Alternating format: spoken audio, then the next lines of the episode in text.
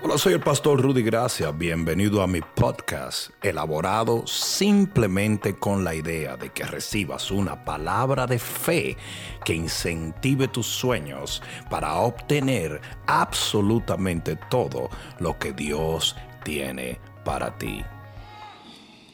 Libro de Juan capítulo 2. Libro de Juan capítulo 2. Porque yo pienso como que se me está olvidando algo. Ustedes saben que antes de yo subir ahí, me regañan, me dicen un montón de cosas. Todos los hijos míos, todo el mundo y los líderes quieren que yo haga un anuncio. Ah, me acordé. Que dice José que, están cocinando allá atrás, que pasen por allá. Yo sabía que me quedaba aunque sea uno. Porque José es muy, muy cariñoso. Viene y me dice, mira lo que te traje, pastor. Mira, buenísimo, ¿eh? Dile a la gente que vaya y busque más allá.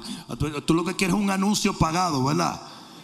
Pero, oigan bien, la realidad es que esa cafetería que está allá atrás nosotros oramos por ella no para vender comida, sino para incentivar la comunión entre los hermanos. ¿Me están entendiendo? No pases por aquí simplemente un domingo y comas de la comida espiritual. Ve y tómate un café con los hermanos, pasa un buen tiempo. No sé si me están entendiendo. A veces eh, la gente iba al cine por dos horas y veía una película, pero el día que vino el famoso Forrest Gump, que fue una película de tres horas y media, nadie se paró y se fue. ¿Mm? Entonces eso quiere decir que tú puedes venir a la iglesia y dedicarle un poquito más de tiempo. No hay que entrar y salir corriendo. Te pare por allá, ajustese una chuleta, cuatro tacos y, bendiga a dos o tres hermanos y pásela bien. Y, ¿Verdad que sí? Se vale, ¿verdad? ¿Se vale sí o no? Es maravilloso lo que puede salir desde allá atrás, tan maravilloso como lo que puede pasar aquí adentro. Porque aquí tú recibes la palabra, pero allá tú la puedes aplicar o puedes conectar con otras personas que quieran hacer ciertas cosas para Dios. Amén. O sea que no dejen de pasar por allá. Ahora José me debe dos cafés más por este anuncio que yo acabo de hacer. Libro de Juan capítulo 2. Libro de Juan capítulo 2. Y no sean de los que leen la palabra y dicen, ya esa yo me la sé. Porque yo voy a hablar de algo que no he hablado en tiempos anteriores desde este capítulo. Porque la palabra es viva y eficaz. Y lo que está vivo crece, se transforma, cambia. ¿Cuántos dicen amén? Tú puedes leer la misma escritura por 20 años y Dios te muestra algo diferente.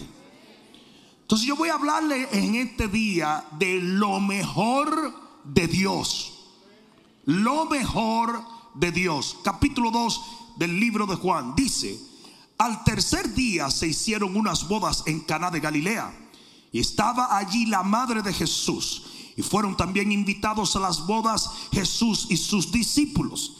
Y faltando el vino, ¿cuántos de ustedes saben que aunque Jesús esté en un lugar puede venir la escasez? Y faltando el vino, la madre de Jesús le dijo, no tienen vino. Jesús le dijo, ¿qué tienes conmigo, mujer? Aún no ha venido mi hora. Su madre dijo a los que, le, a los que servían, haced todo lo que él os dijere. Y estaban allí seis tinajas de piedra para agua conforme al rito de la purificación de los judíos en cada una de las cuales cabían dos o tres cántaros. Y Jesús les dijo, llenad estas tinajas de agua. Y las llenaron hasta arriba. Entonces les dijo, sacad ahora y llevadlo al maestresala. Y se lo llevaron. Cuando el maestresala probó el agua hecha vino, sin saber él de dónde era, aunque lo sabían los sirvientes que habían sacado el agua, llamó al esposo y le dijo, todo hombre sirve primero el buen vino. Y cuando ya han bebido mucho, entonces el inferior. Mas tú has reservado el buen vino hasta ahora. ¿Cuántos pueden decir amén a esto? Pon la mano en tu corazón y dile, Padre, háblame, porque te escucho. Amén. Dale un aplauso al Señor antes de sentarte. Este pasaje es uno de los pasajes más ricos en el Nuevo Testamento. Tú puedes literalmente pasarte años viendo diferentes sombras proféticas y espirituales en este pasaje. Lo puedes leer una y otra vez y te va a dar algo nuevo. Es un pasaje rico en imágenes y en revelación. Sin embargo, hoy yo quiero que nos concentremos en un solo punto y es cómo obtener lo mejor de Dios. No, yo no sé tú, pero yo quiero recibir lo mejor de Dios para mi vida. Y ustedes dirán, ¿qué es lo mejor de Dios? Aquí viene. El primer vino lo proveyó el esposo. Lo proveyó el que invitó a la gente, lo proveyó el ser humano. Cuando ellos llegaron a la fiesta, ya el vino estaba servido y lo había eh, provisto un ser humano.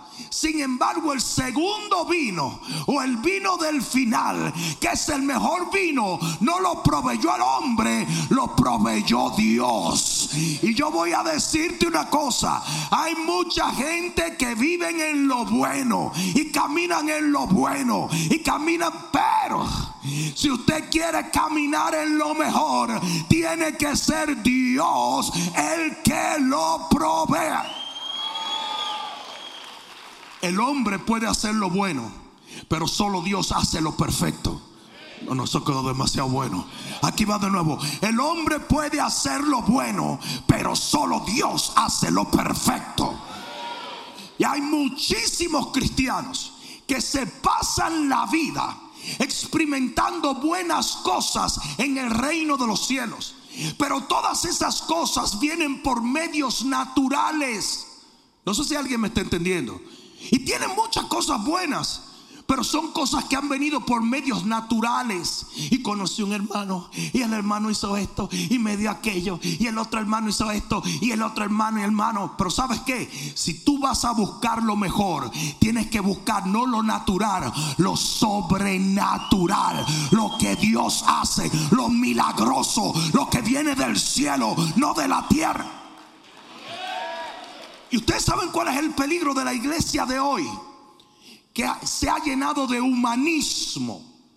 Hemos convertido lo humano en lo que supuestamente viene de Dios. Y está bien, está bien. Yo no digo que no veas eh, a Dios en todo. Pero lo que ha pasado es que, ay Dios mío, yo tenía este dolor en esta cadera. Y una hermana que es un ángel de Dios me dio este brebaje y yo me lo unté. Y la cadera arrancó, compadre, que yo quería bailar bachata. Aquel... Está bien. Pero sabías tú que Él es Jehová Rafa, el Dios que sana, que con un toque del Señor no hay un ungüento que valga. Él puede cambiar, transformar, sanar, levantar y cerrar de ojos. Yo no sé tú, pero yo quiero el vino sobrenatural. Yo quiero ver la gloria de Dios. Yo quiero más y más y más.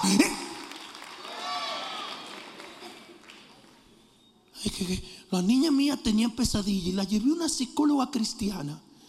Que es una maravilla. Ahora la niña duerme en paz. I got you, baby. That's good. Pero ¿y qué de imponer tus manos sobre la cabeza de tus hijos? Y que el Señor, yo dije el Señor, yo dije el Señor, yo dije el Señor, oh, no terapia, sino un toque de la gloria de Dios. Y no estoy en contra de la terapia, pero la terapia será buena, pero el vino perfecto es el que el Señor del cielo nos da. La Biblia dice que hay buenas dádivas y hay don perfecto. ¿Sabe la cantidad de cristianos que se pasan la vida viviendo en buenas dádivas? Pero nunca llegan al don perfecto. Y ustedes me preguntarán, ¿por qué? Me están preguntando por qué. Ah, gracias, gracias. Me entendió, él me entendió. Ustedes preguntarán por qué. Le voy a decir por qué. Porque lo perfecto se alcanza con esfuerzo. Óyeme bien. Para tú alcanzar lo perfecto en Dios, tienes que pagar un precio. Y ese es el problema. Que muchos no quieren pagar el precio por lo mejor y se conforman con lo que tienen cuando Dios quiere más.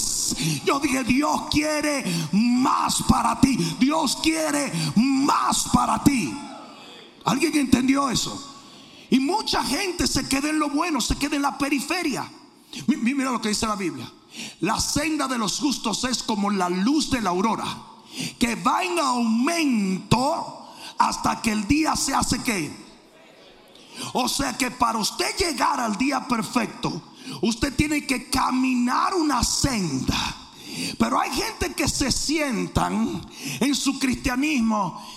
Tírame algo, Señor. Cuando tú quieras, cuando tengas tiempo, envíame cualquier cosita, que aquí yo estoy, tú sabes. Y lo que el Señor me envíe, con eso está bueno. Y así se pasa en la vida. Se pasa la vida esperando las dádivas, pero el Señor quiere que tú llegues al don perfecto. Y para eso tú tienes que caminar en la senda del Señor. Y va a tomar esfuerzo, y va a tomar lucha, y va a tomar sudor. Pero cuando usted llegue allá, su vida será un testimonio del poder de Dios.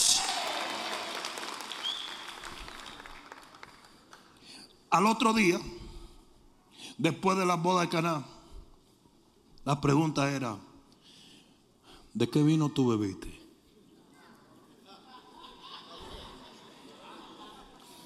¿De qué vino tú bebiste?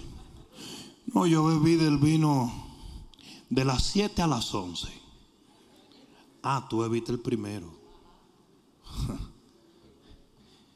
¿Tú sabes quién fue que hizo el vino primero? Sí, lo compraron en Walmart. Ah, bueno. ¿Y te gustó? ¿Cómo que no me Eso era gratis. Claro que sí me gustó. ¿A quién no le gusta el vino gratis? A mí me encantó. Nos fuimos contentísimos. Ah, te fui. ¿A qué hora te fuiste? A las 11 y 5 cuando se acabó. Porque yo soy como Black que come y se va. Y tú te enteraste de el vino segundo, el segundo viaje de vino. No, pues ya yo no estaba. ¿Cuándo fue eso? A las 12 y 15. ¿Qué? ¿Y quién trajo ese vino? No. Milagrosamente lo hizo Jesús de Nazaret. Yo creo que alguien está entendiendo lo que el Espíritu está diciendo. ¿Cómo? Que Jesús, el Hijo de Dios, hizo vino y yo me fui. ¿Y a qué sabía? Ay, a gloria eterna, papá. Cuando eso bajó por aquí, los problemas se fueron. La sanidad fluyó, la bendición fluyó. Yo no sé tú, pero yo quiero lo mejor. Yo quiero el vino que Dios da. Yo tenemos que dejar de vivir en lo natural. Tenemos que dejar de caminar en lo humano. Tenemos que dejar de existir en la sabiduría terrenal y diabólica. Hay que moverse hasta obtener lo sobrenatural, lo que viene de Dios, lo que viene del cielo, lo que nadie te puede dar, pero nadie te lo puede quitar. Alguien diga amén. En tu casa tiene que haber el vino perfecto. Tu familia tiene que beber del mejor vino.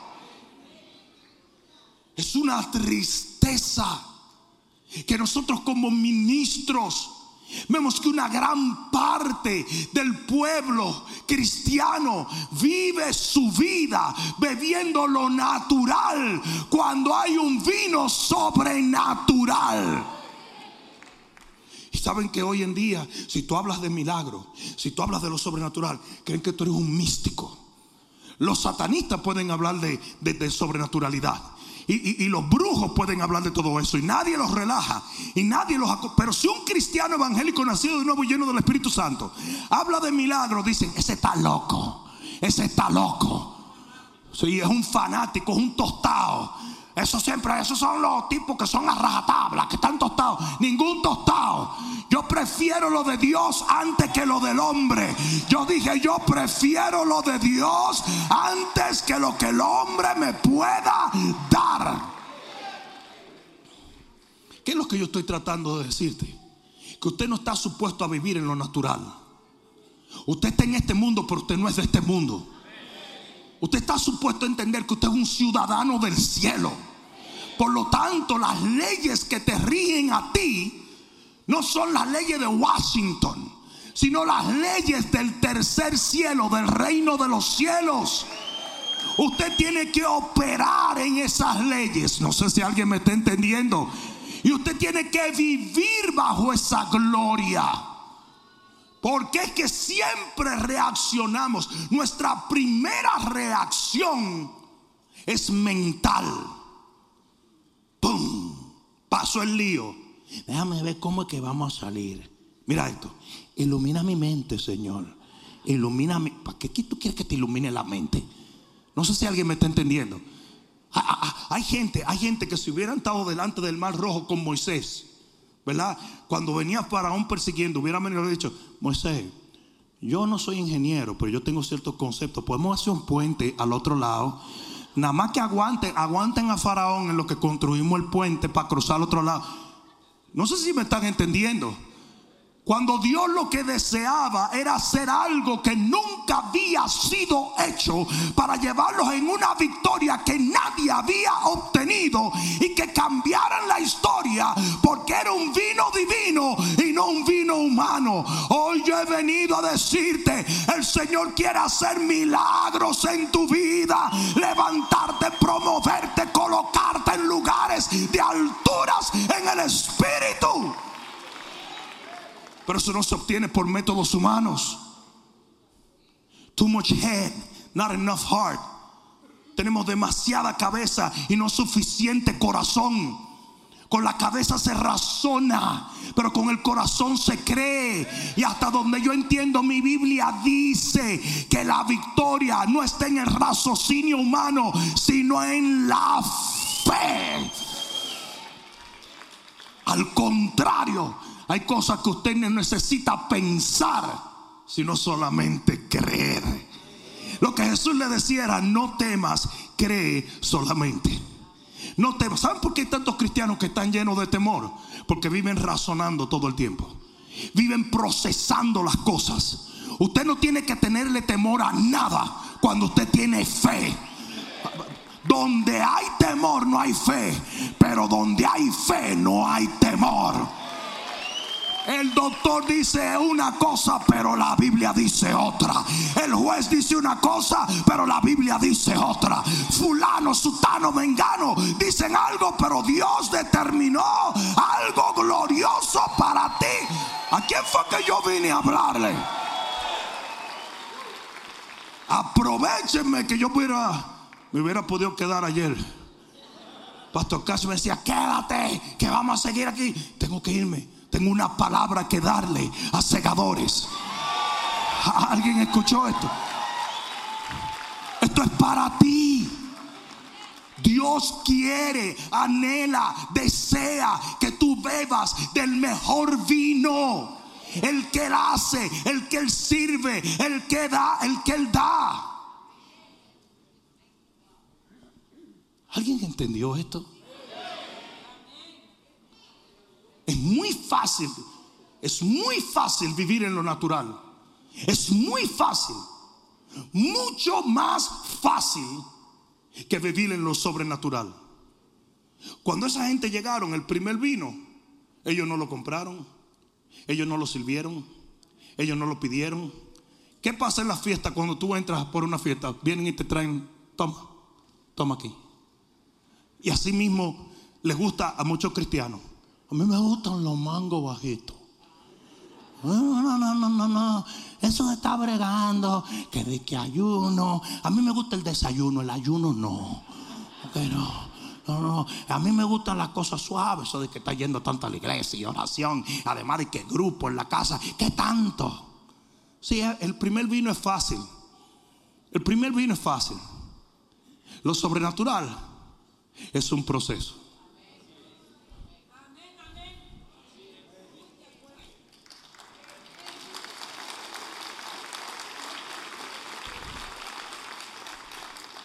Escucha esto.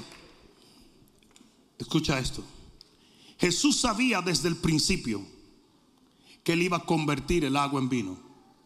Y entonces, ¿por qué desde el principio no lo hizo? Porque él estaba esperando a que alguien fuera capaz de sugerirlo. A que alguien pensara que era posible una provisión sobrenatural. Y a veces nosotros estamos esperando en Dios cuando Dios está esperando en nosotros.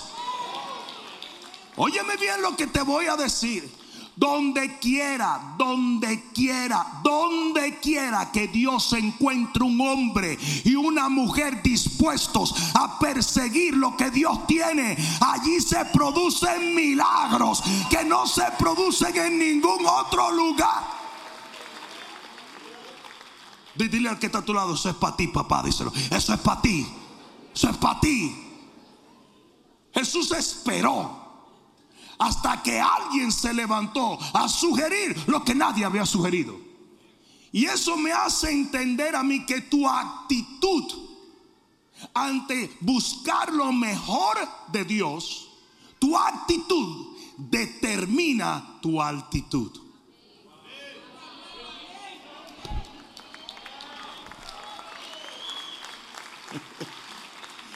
¿Por qué no todos los cristianos viven al mismo nivel? ¿Por qué si tenemos el mismo Dios no todos recibimos del mismo Dios? ¿Por qué no todas las iglesias son iguales? Porque en este reino no hay ni democracia ni comunismo. Eh, ambos son términos humanos. Y por ser humanos, los dos tienen falla. Esto no es democracia, esto es teocracia. Dios dice, usted obedece y usted recibe. ¡Oh, qué buen momento para decir amén! Aleluya. Por lo tanto, yo voy a hablar a ustedes de las cinco cosas que se necesitan para obtener lo mejor de Dios. Ahora, quiero aclarar algo porque, eh, ¿sabe? Ah, siempre que uno predica algo como esto, siempre salen tres, tres locos y dicen, él está hablando de dinero, solo se hablan de dinero. Give me a break. Lo mejor de Dios no son cosas materiales. Ahora, cuando tú recibes lo mejor de Dios, sí puedes desatar una bendición material. No sé si me están entendiendo. Por eso es que dice la Biblia que el Señor abrirá las ventanas del cielo y derramará bendición, no dinero, bendición. Porque la bendición es lo que te prospera. La bendición es lo que te prospera. Cuando usted camina en bendición, como Jacob caminó en bendición, entonces los negocios de Jacob prosperaron. Como, como en la Biblia se habla de que Isaac era bendecido por el Señor, entonces él cavaba pozos, éxito, sembraba éxito, todo lo que hacía éxito. Porque la bendición de Jehová enriquece, dice la Biblia, y no añade tristeza con ella. Entonces solamente lo aclaro porque hoy en día cualquier cosa la quieren malinterpretar para difamar una palabra de Dios con el fin de que la palabra no le llegue al necesitado. Mucha de la gente que se pasa la vida criticando la palabra y por ende obstaculiza la luz de la palabra, aquellos que la necesitan, un día van a ser llamados a cuentas por Dios. Era como aquel procónsul que trató de estorbar la palabra que Pablo estaba dando, aquel ayudante del procónsul, y dice que Pablo dijo, quedará ciego por gallo loco. Esa es la versión dominicana de la Biblia. Toma, tenga para que se entretenga. ¿Por qué? Porque hay gente que con su crítica, su murmuración y su persecución, creyendo que son mejores que otros, creyendo que son perfectos, obstaculizan, como le dijo el Señor a los fariseos, le dijo, ustedes evitan que muchos entren al reino de los cielos.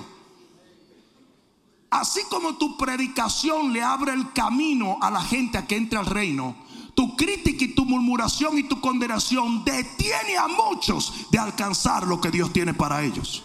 Alguien debió decir amén allí. Eso fue ahí un llégueme despacito ahí. Cinco cosas nos enseña Juan capítulo 2 para recibir lo mejor de Dios.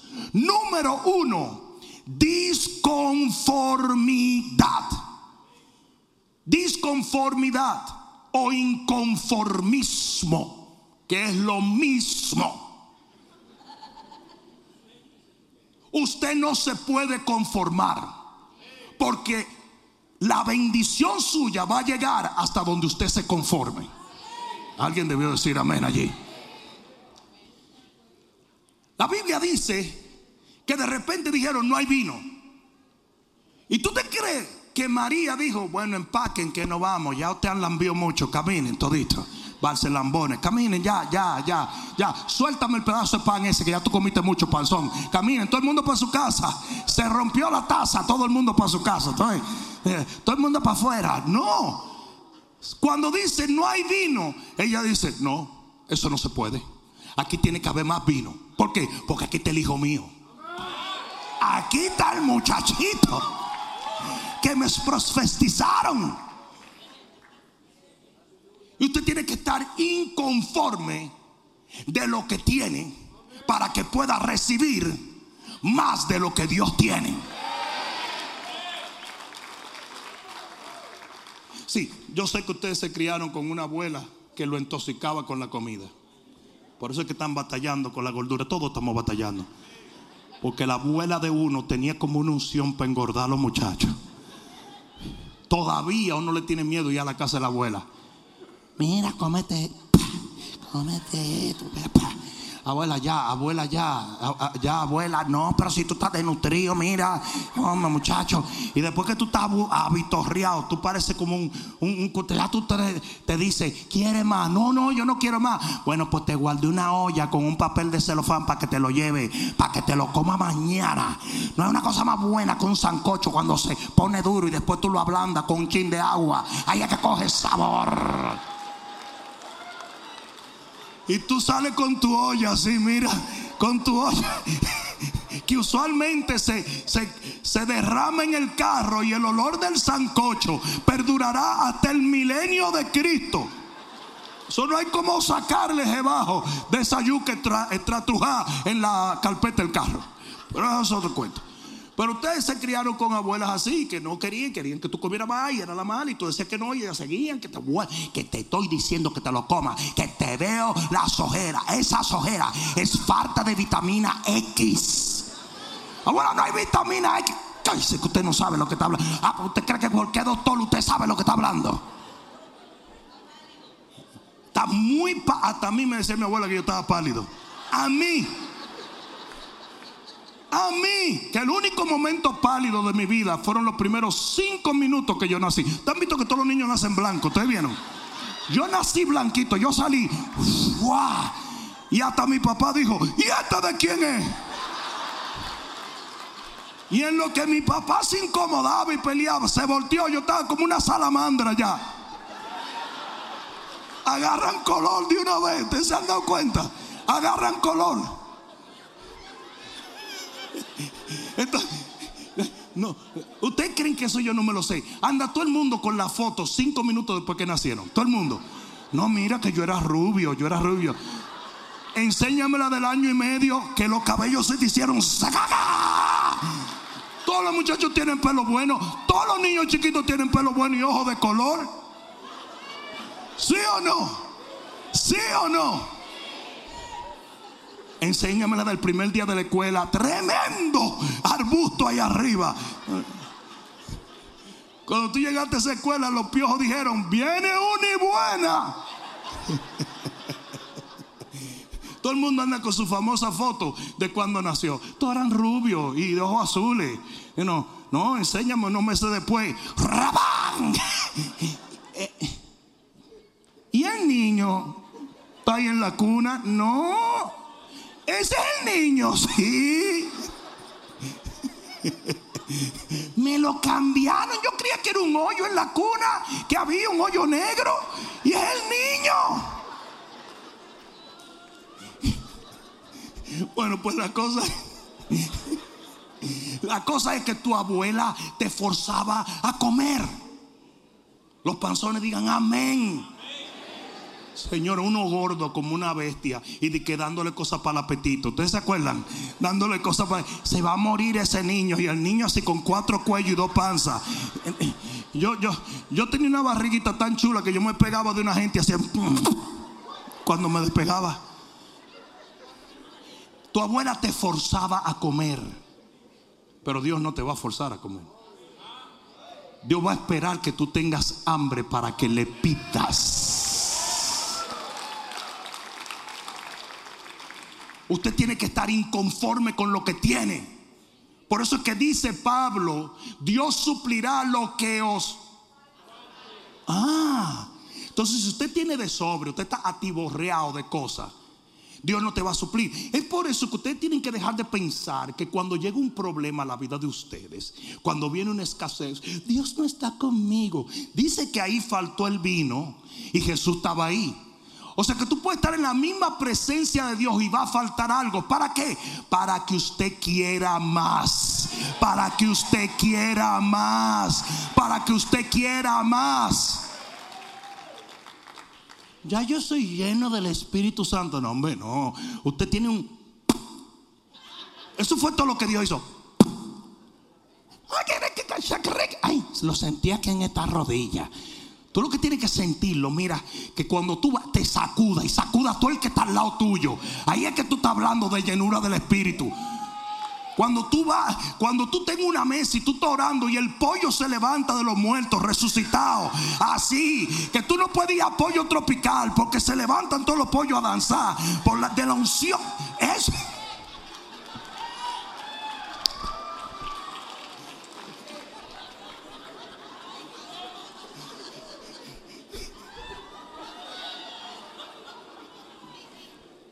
Yo no debí tomarme ese café, disculpe. Todo el mundo está lleno del Espíritu. Todo el mundo está lleno del Espíritu. Yo estoy lleno, agaga. ¿Qué es eso? ¿Qué es eso? Eso es hablando en lengua. Eso no es lengua, hermano. Es un eruto espiritual. ¿Qué es eso, hermano? Que, que lleno del Espíritu. ¿Qué es eso, güey? Viene cualquier vicisitud, todo friqueado y todo desbaratado. No se te ha dado espíritu de temor, sino de amor, poder y dominio propio. Una gente que está llena del Espíritu es una gente que siempre anda en amor. ¿Tú andas siempre en amor? Habladores. Tú andas amor, odio, amor, odio, amor, odio, amor, odio. Así que usted anda. Así que usted anda. ¿Cómo tú lo sabes? Yo soy su pastor. Y un día está feliz. Y dice, amor, poder. ¿Usted anda todo el tiempo en poder? No, hombre, no. Un día tú está, usted está volando como Leonardo DiCaprio enfrente del Titanic y otro día te hunde como el Titanic. ¿Sí o no? Y dominio propio. ¿Te anda en dominio propio todo el tiempo? No. La primera que tiene control de su vida es esa lengüecita que usted tiene. De serpiente. De serpiente armada. Dios mío.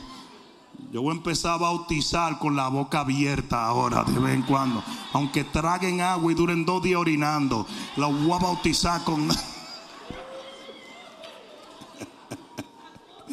Alguien tíreme un dardo. Entonces, la gente siempre, tengo, tengo tanto del Espíritu Santo. No, hombre, no. La Biblia dice que había un hombre llamado Ergadareno que tenía dos mil demonios metidos en él y no era suegra de nadie. Eso es lo más interesante. El asunto es que si un hombre puede tener dos mil demonios, ¿cuánto del Espíritu Santo debemos tener nosotros? ¿Mm? Tenemos que tener más y más y más y más y más y más y más. La dimensión espiritual de los individuos es increíblemente, es un universo por decirlo así. Es increíblemente vasta. Usted necesita más del Espíritu de Dios. La llenura del Espíritu de Dios es algo que se busca en toda una vida. No es como un servicio que viene una gente y te unge. Ya estoy lleno del Espíritu. No. ¿Qué dice la Biblia? No se embriaguéis con vino, en lo cual hay disolución. Sino que usted comienza a adorar a Dios en el corazón y a declarar y todo, todo el tiempo. Y se va llenando más, y se va llenando más, y se va embriagando más. ¿Tú sabes cuál es el problema de la gente que lee Buenos días Espíritu Santo? Que una gente se lee Buenos días Espíritu Santo en el inodoro. Papá, papá, lo leyó un libro sencillo. y dice, ya soy lleno del Espíritu. ¿Tú sabes cuántas décadas le tomó a Benihín escribir el Espíritu Santo? Como unos 20 años. ¿Mm? Ah, él empezó a escribir 20 años. No. Para él lograr la llenura que él describe en Buenos Días Espíritu Santo, le tomó un proceso muy largo. Y comienza con disconformidad. Él no estaba conforme con el nivel de unción que él tenía. Él no estaba conforme con su comunión. Si usted está conforme, entonces usted no tiene más. Pero en el momento en que usted pierde su conformismo, es cuando usted busca más y más y más. No, no, no. Alguien debe decir amén. Dile que está a tu lado, eso es para ti, papá. Número dos, el que busca lo mejor de Dios necesita fe. ¿Qué necesita? Porque todo lo que tú obtienes de Dios se recibe por fe. Escucha esto. De repente ellos empezaron a pensar, ven acá, no hay vino. Pero tú sabes lo que yo estoy pensando. Que el Señor puede hacer algo. Y usted tiene que comenzar a pensar posibilidades. Usted tiene que dejar de pensar en escasez. Usted tiene que dejar de pensar en muerte. Usted tiene que dejar de pensar en las cosas que el diablo quiere que tú pienses. Y usted tiene que comenzar a pensar, Dios lo va a hacer. Dios es poderoso. El Señor está en control. La puerta se va a abrir. El dinero va a llegar. La gloria va a descender. Mi Dios se va a glorificar. Alguien va a tener que decir amén. Aleluya. Yo dije, aleluya. Tú no tienes, pero puedes tener. Tú no estás bien, pero vas a estar bien. Tú no has llegado, pero estás en camino. Contigo está el Señor. Créele, ten fe. Tus momentos de escasez no determinan el final de la historia. ¿Alguien está entendiendo eso? Tu problema no es más que el preámbulo de tu milagro. Todos los milagros en la Biblia partieron de un problema.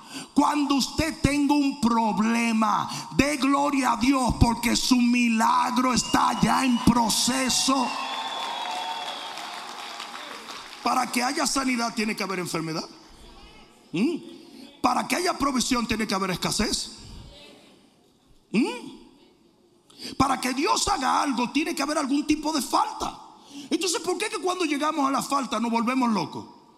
No, ya no sé qué es lo que Dios tiene conmigo. Yo no, y yo que soy un tipo que ora 70 minutos al día. Tu problema es el preámbulo de tu milagro. Es la antesala del poder de Dios. Dios no sana a nadie que no te enferme. Y Dios no provee al que tiene de más. Tiene que venir una situación difícil para que Dios te demuestre a ti que lo imposible para el hombre es posible para Dios. ¿Alguien entendió eso? La gente que obtiene lo mejor de Dios son personas que piensan posibilidades, que son capaces de soñar con posibilidades. Escuché algo que me, traumó, pero fíjense, cuando ustedes tienen una pesadilla, ¿cuánto tienen pesadilla? De vez en cuando todo el mundo tiene una pesadilla, ¿verdad? Cuando, usted, cuando una persona tiene una pesadilla, tu cuerpo reacciona como si fuese verdad. Usted suda, el corazón le palpita, usted, usted eh, tiembla cuando se despierta. ¡Ah! Usted cree que es verdad, usted anda buscando el tigre que le iba a dar el batazo. ¿Qué, qué, pasó? ¿Qué pasó? No, una pesadilla, una pesadilla. ¿Sí o no? Usted cree que eso es verdad. Su interior, su ser, cree que eso es verdad. Entonces, si con una pesadilla tú convences tu propio ser de que es real, ¿por qué no empiezas a soñar sueños de fe?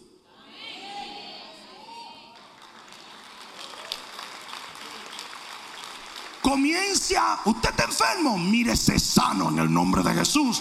Usted tiene problema económico, mire el maná cayendo del cielo. Usted se siente solo, entienda que la Biblia dice, más son los que están con nosotros que los que andan en nuestra contra. Usted necesita creer, soñar y pensar en total y absoluta fe. Tres, rapidito, tres. ¿Todavía quieren lo mejor?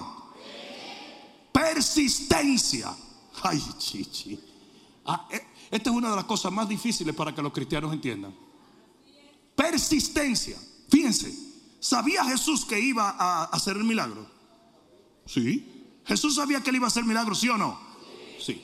Pues cuando viene María y le dice, mira, no hay vino, el tipo se incomoda y le dice, ¿qué tienes, mujer? Aún no ha llegado mi hora. Y ella dijo, mira Jesús, ella me ve lo que te voy a decir. Yo sé que José te tiene miedo, pero yo no te tengo miedo. A mí no me está levantando la voz, Jesús, que tú eres el Salvador. Así hubiera hecho una mamá dominicana una vez. La mamá dominicana, tú puedes ser el tipo más famoso del mundo y dice, te me calla la boca ahora mismo y te sientas ahí. Que yo sigo siendo su mamá. También. Mira cómo te tiene apretado ahí la mamá. Pero mira, le dice él, todavía no. Y ella le dijo, no, no, ahora sí. ¿Y tú sabes por qué Jesús hizo eso? Porque Él quiere evaluar tu determinación por el milagro. ¿Alguien está entendiendo esto? ¿Alguien está entendiendo esto? Se dice que usted no debe ser necio, pero en las cosas espirituales usted tiene que ser más necio de todo. Usted tiene que ser un burro. Usted tiene que ser una gente que cuando usted dice, para allá voy, no hay diablo que lo pare, no hay problema que lo detenga, no hay obstáculo que lo... Así sí como, como bruto. Yo soy así. Yo soy así. Usted ha visto cómo los caballos van con una cuestión aquí que, que no miran nada, es derecho nada más que miran. Así soy yo cuando yo sé que algo es de Dios. Así soy yo. Y todo el mundo, mira que no Yo no lo oigo, yo no lo oigo, yo eh, por ahí voy. Y dicen, él ni oye a uno. Y yo, hasta que paso por el lado le queda esto nada más. Como un caballo, tú sabes, le queda lo de atrás nada más.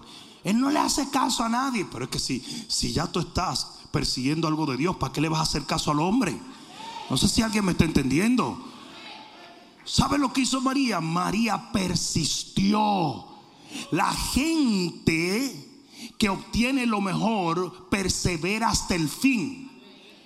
Ustedes saben que mucha gente se fue cuando se acabó el vino, pero hubo un grupo que no se fue.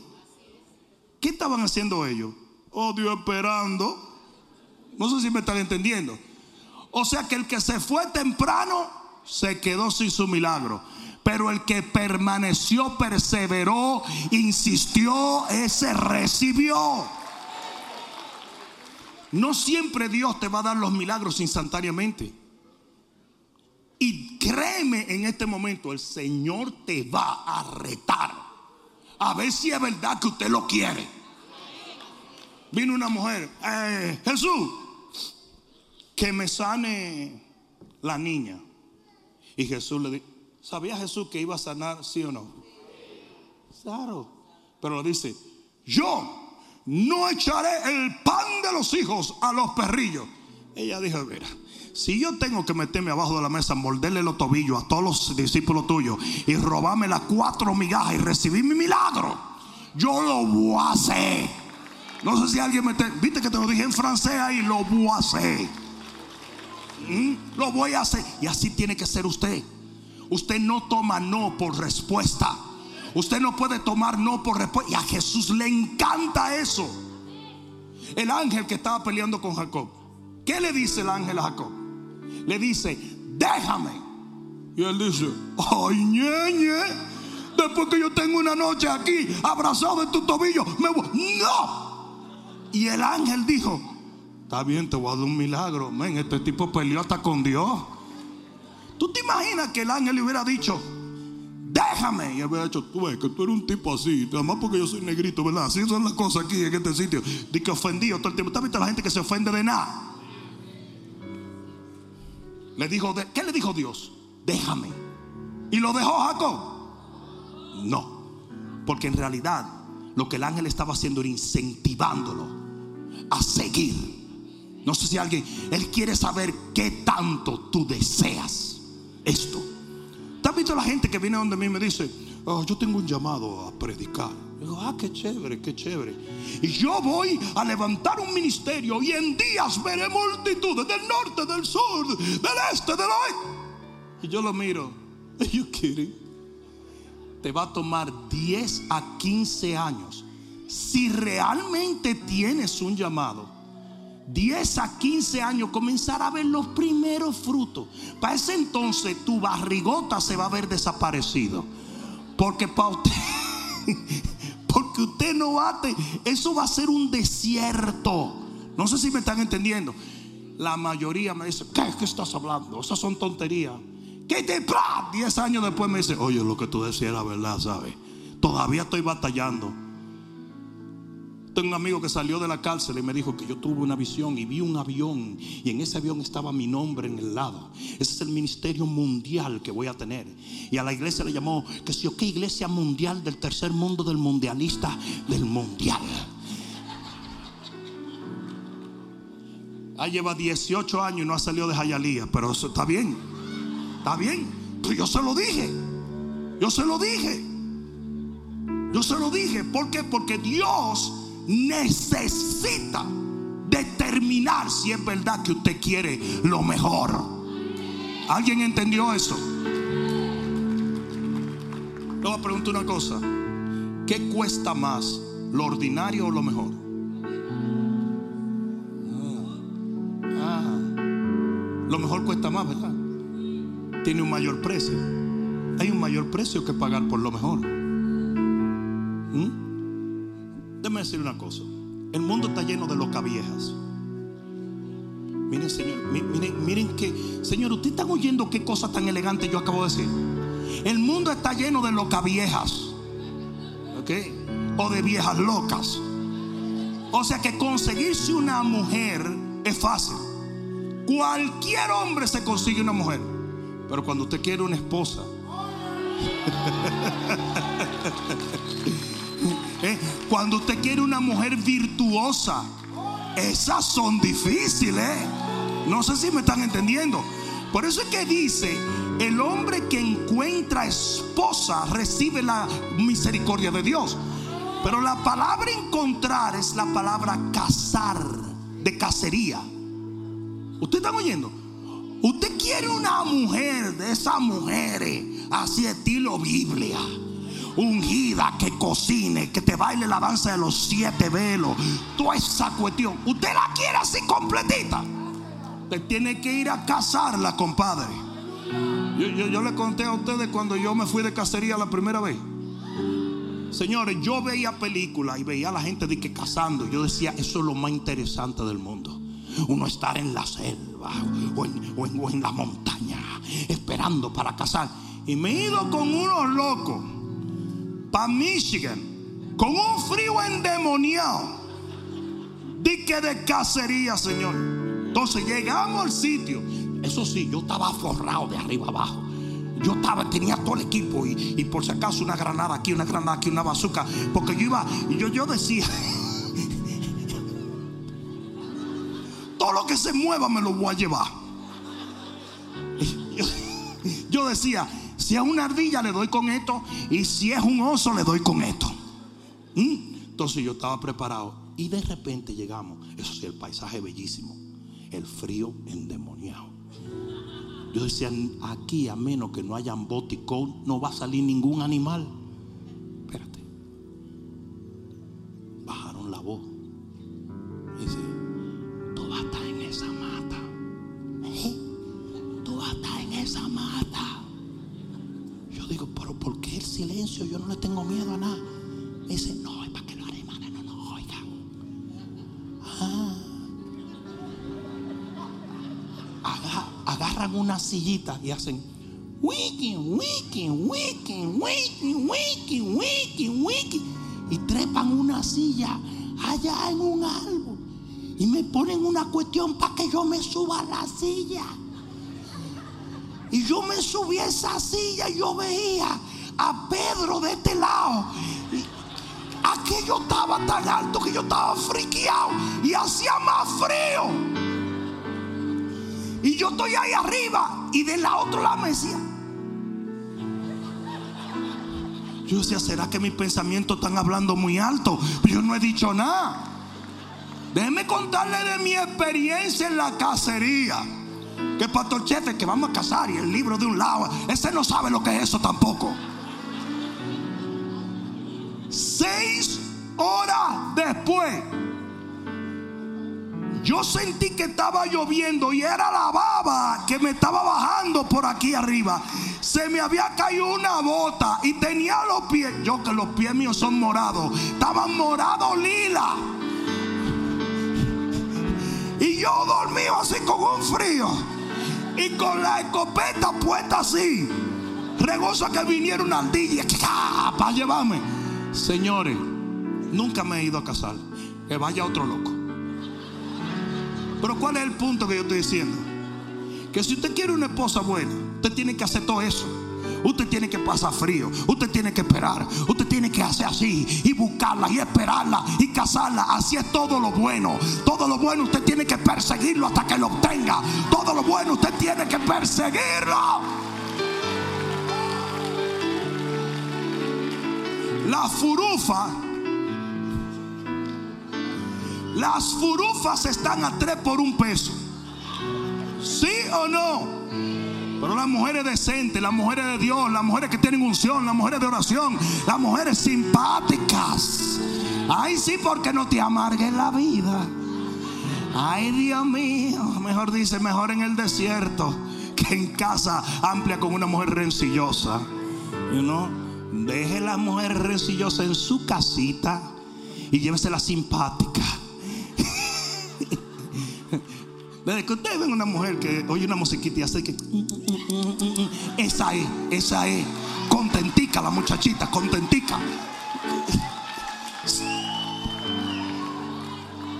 Es aquí que tienen que mover, porque si la ven haciendo esto, déjenla tranquila. Dejen eso quieto por ahí. Ese fogarate engañe a otro. Es aquí que hay que moverlo, no aquí. La que hagan hacer. Espíritu de Shakira, fuera. Señor, ustedes me sacan de la palabra y qué. Persistan, persistan. Aunque haya obstáculos, persistan, persigan, no se devuelvan, no retrocedan. Si vale la pena, vale la lucha. Si vale la pena, vale la lucha. Aleluya. ¿Alguien está entendiendo la palabra hoy? No, no se ofenda si usted hace uña. ¿eh? Por favor, no se ofenda porque eso es algo digno, ¿verdad? Pero que quiero decir, el certificado de hacer uñas son tres semanas.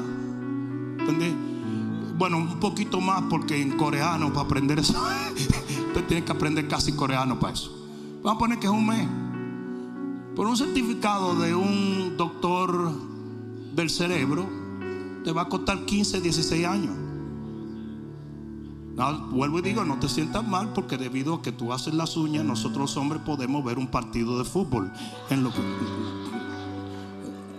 agarraron y entendieron lo que yo estoy hablando, ¿verdad?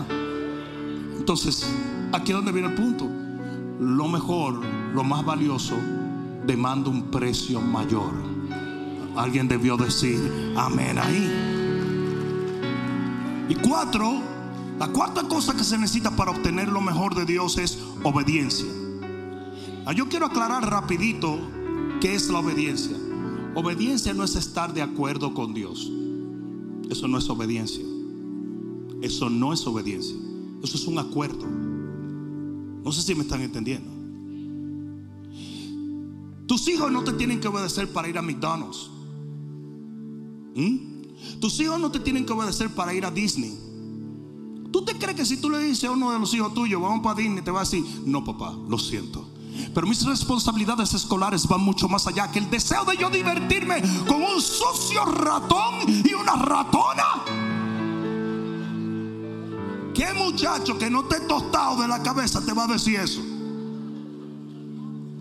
Tus hijos no te tienen que obedecer para ir a Disney, pero sí te tienen que obedecer para ir a la escuela. Porque obediencia no es un acuerdo. Obediencia es hacer las cosas aun cuando tú estás en desacuerdo. alguien debió decir amén. Entonces de repente María dice, llenen las tinajas, hagan lo que él le dice y llenen las tinajas. Y alguien hubiera podido decir, no, pero eso no tiene sentido. Y ese es el problema con mucha gente, por eso que no obedecen. No sé si me están entendiendo. Usted obedece a Dios porque Él lo dijo, no porque te gustó, no porque te agradó, no porque te sentiste bien. Lo que menos a la gente le gusta es que un policía lo pare. Pero usted se para, ¿verdad que sí? ¿O no? Usted se para. Pull over. ¿Cómo? Pull over now. I know in en English. Doña, que suerte el café y se, y se ajojille ahí. Usted obedece. ¿Cuándo, ¿A quién es que le dan los palos a los policías? A los que están pidiendo explicación. Un momento. Explíqueme. Yo tengo un amigo, ¿me permiten decir una palabra un poco brusca? Sí, pero yo tengo un amigo que en Nueva York lo paró un policía, le dijo, Open the hood. Pendejo usted.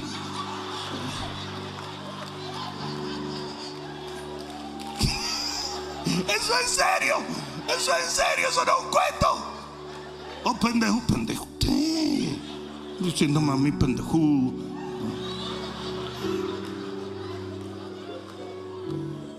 Usted tiene que aprender a obedecer.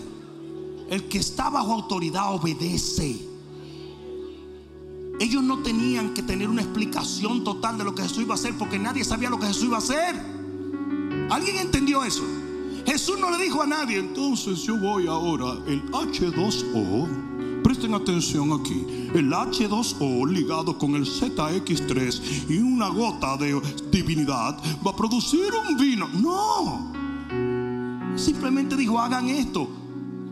Usted no tiene que pedirle a Dios tantas explicaciones. Dios le dijo a usted que ore, ore. Dios le dijo que diezme, diezme. Dios le dijo que venga a la iglesia, venga a la iglesia. Desen andar buscando un tío loco, borrachón, que era pastor en el 1973. ¿verdad? Y, y, buscarlo para que él le explique por qué no hay que diezmar. Claro, él no va a caer en el diezmo porque se lo está metiendo en chupe.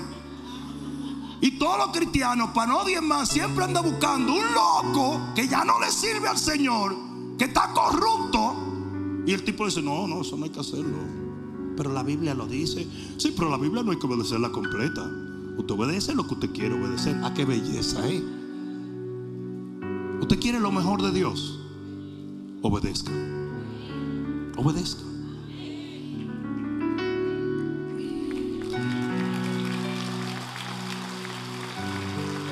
Ponte de pie y te doy el último punto. La quinta cosa que se necesita para recibir lo mejor de Dios. ¿Alguien aprendió algo? ¿Sí aprendieron? ¿Les sirvió esto? Amén. Fíjate, Dios te bendiga. Oye esto, la quinta cosa que tú necesitas para obtener lo mejor de Dios es atrevimiento. Tú tienes que aprender a atreverte a hacer lo que otros no se atreven a hacer Señor le dijo algo que nunca en la vida se había hecho. Nunca. Jamás se había hecho lo que se hizo en ese momento. Y así el Señor le dijo a mucha gente. Le dijo, camina alrededor de los muros de Jericó, pero nadie ha hecho eso. Sí, pero yo me voy a atrever a hacerlo. pide vasijas vacías. Sí, nadie lo ha hecho, pero yo lo voy a hacer. Y usted tiene que estar dispuesto a hacer lo que Dios le diga, aun cuando parezca una locura o un atrevimiento. ¿Alguien está entendiendo eso? Lo mejor siempre viene después de una acción que quizás nadie ha hecho.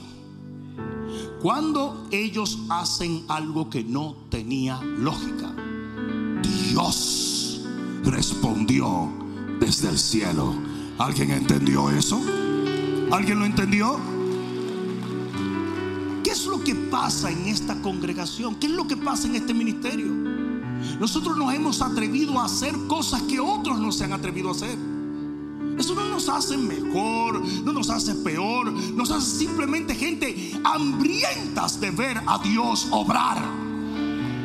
Nadie está haciendo cruzadas evangelísticas en el mundo. El mundo está cerrado todavía por el COVID y nosotros estamos en enfocándonos en dos semanas a hacer una campaña, una cruzada en Monterrey y ya hay miles y miles y miles de personas viniendo del Distrito Federal, de todo. ¿Alguien está escuchando eso? Todas las iglesias cerraron, la nuestra no cerró. ¿Y ustedes saben por qué la nuestra no cerró? Porque nosotros andamos persiguiendo lo mejor de Dios. No lo mejor del hombre, lo mejor de Dios. Alguien debió decir amén allí. Atrévase a hacer lo que otros no se atreven. Atrévase a buscar, atrévase a creer, atrévase a orar, atrévase a ayunar, atrévase a perseguir cosas que solo Dios puede darte. Yo quiero que tú levantes tus manos y cierres tus ojos un momento. Padre, en el nombre de Jesús, esta es la palabra que tú me diste para ellos. Y toda palabra produce de acuerdo a su género.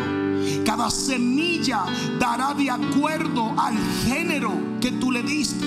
Por lo tanto, Señor, hoy yo les he dado una palabra en tu nombre de cómo perseguir lo mejor de ti. Hoy yo te pido, Señor, que este pueblo se levante a perseguir lo mejor que tú tienes para ellos. En el nombre que es sobre todo nombre, el nombre de Jesús, permítenos alcanzar la plenitud que tú has destinado para cada uno de nosotros. Escucha lo que voy a decirte antes de pedirte que te acerques. Enoch simboliza el rapto de la iglesia. Y la Biblia dice, Enoch fue traspuesto para no ver muerte.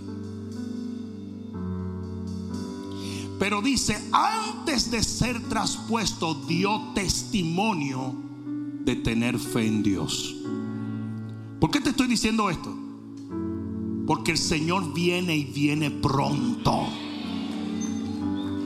Pero yo no me quiero ir sin haber cumplido, sin haber obtenido, sin haber realizado la misión, la asignación completa que Dios me dio. Yo quiero que cuando esa trompeta suene, yo pueda decir como el apóstol Pablo, yo corrí la carrera, yo batallé y gané, yo alcancé por él, para él. Hay alguno aquí que tenga ese sentir en el corazón. Este mensaje no es vive mejor, alcanza mejor, no. Es que lo que Dios ha destinado para ti se obtiene Simplemente cuando tu devoción por Dios es mayor. Cualquiera que fuere tu llamado, si tu llamado es ganar almas, si tu llamado es ser lleno del Espíritu, cualquiera cosa que tú entiendas que Dios te ha dado, usted la persigue hasta que la obtenga, porque ese es tu testimonio eterno. Ah, yo vine a hablarle a alguien, yo no sé a quién fue.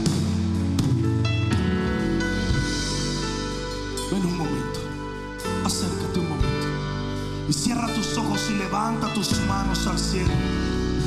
Vamos, levanta tus manos al cielo. Aleluya. Aleluya.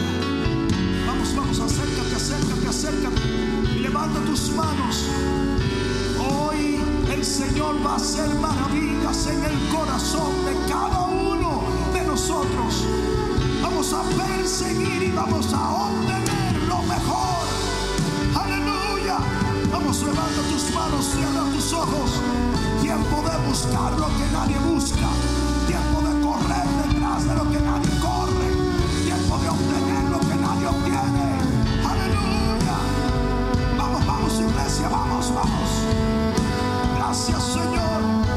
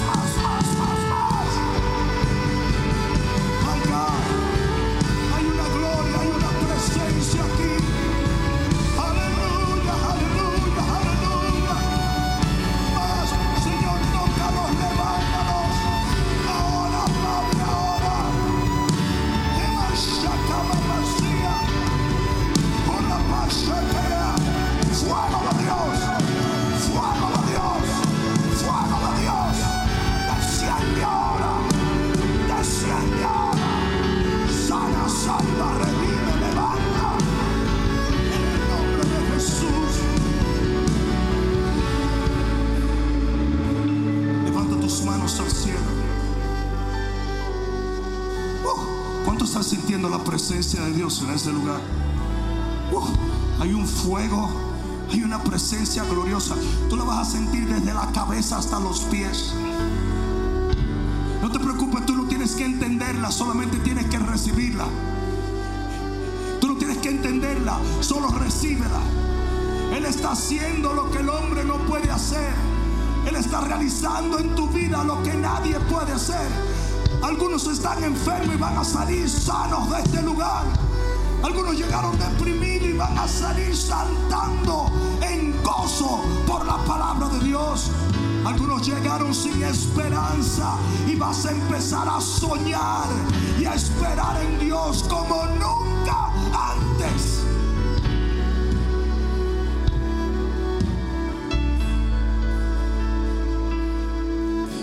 Dile Señor Padre, en el nombre de Jesús en este día yo hago un pacto contigo de que nunca dejaré de perseguir lo mejor de ti para mí. Padre, yo te doy las gracias por cada bendición que tú me has dado, tus buenas dádivas y por tu gran misericordia.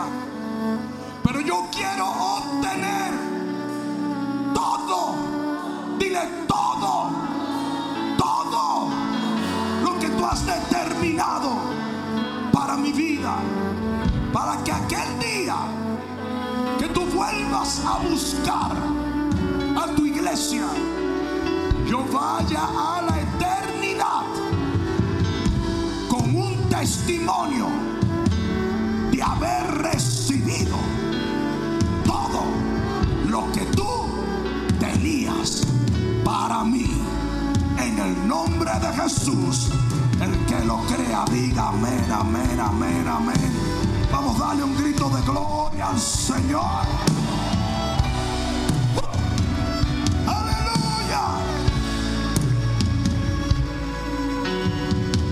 Pon la mano en tu corazón.